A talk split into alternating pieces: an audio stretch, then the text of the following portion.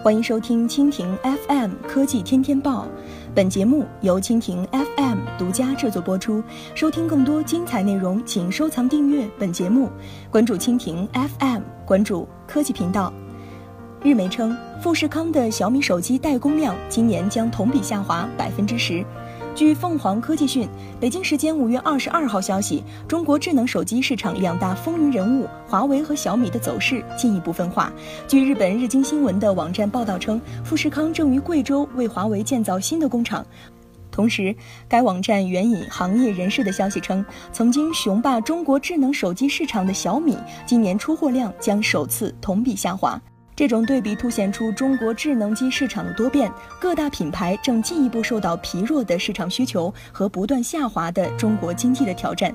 知情人士称，富士康的小米手机代工量今年将同比下滑百分之十。另一位消息人士则表示，小米还在削减于另一家代工厂商英伟达今年下半年的订单。根据市场研究公司 IDC 的数据，小米去年艰难维持了其在中国市场的领先地位。共出货六千四百九十万台智能手机，略高于华为的六千二百九十万台。不过，在全球市场，华为的销量一直强于小米。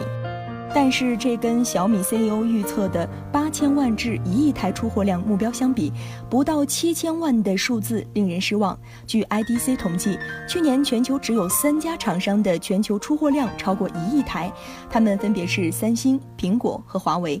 IDC 的数据还显示，从去年的第四季度开始，华为已经连续两个季度在本土市场的出货量超过小米。手机中国联盟行业协会的秘书长王艳辉表示，小米将在2016年面临挑战。小米的主要问题是，他们缺乏与运营商良好的合作关系，也缺乏实体销售渠道。同时，小米落后于华为，还因为后者的手机硬件比小米更好。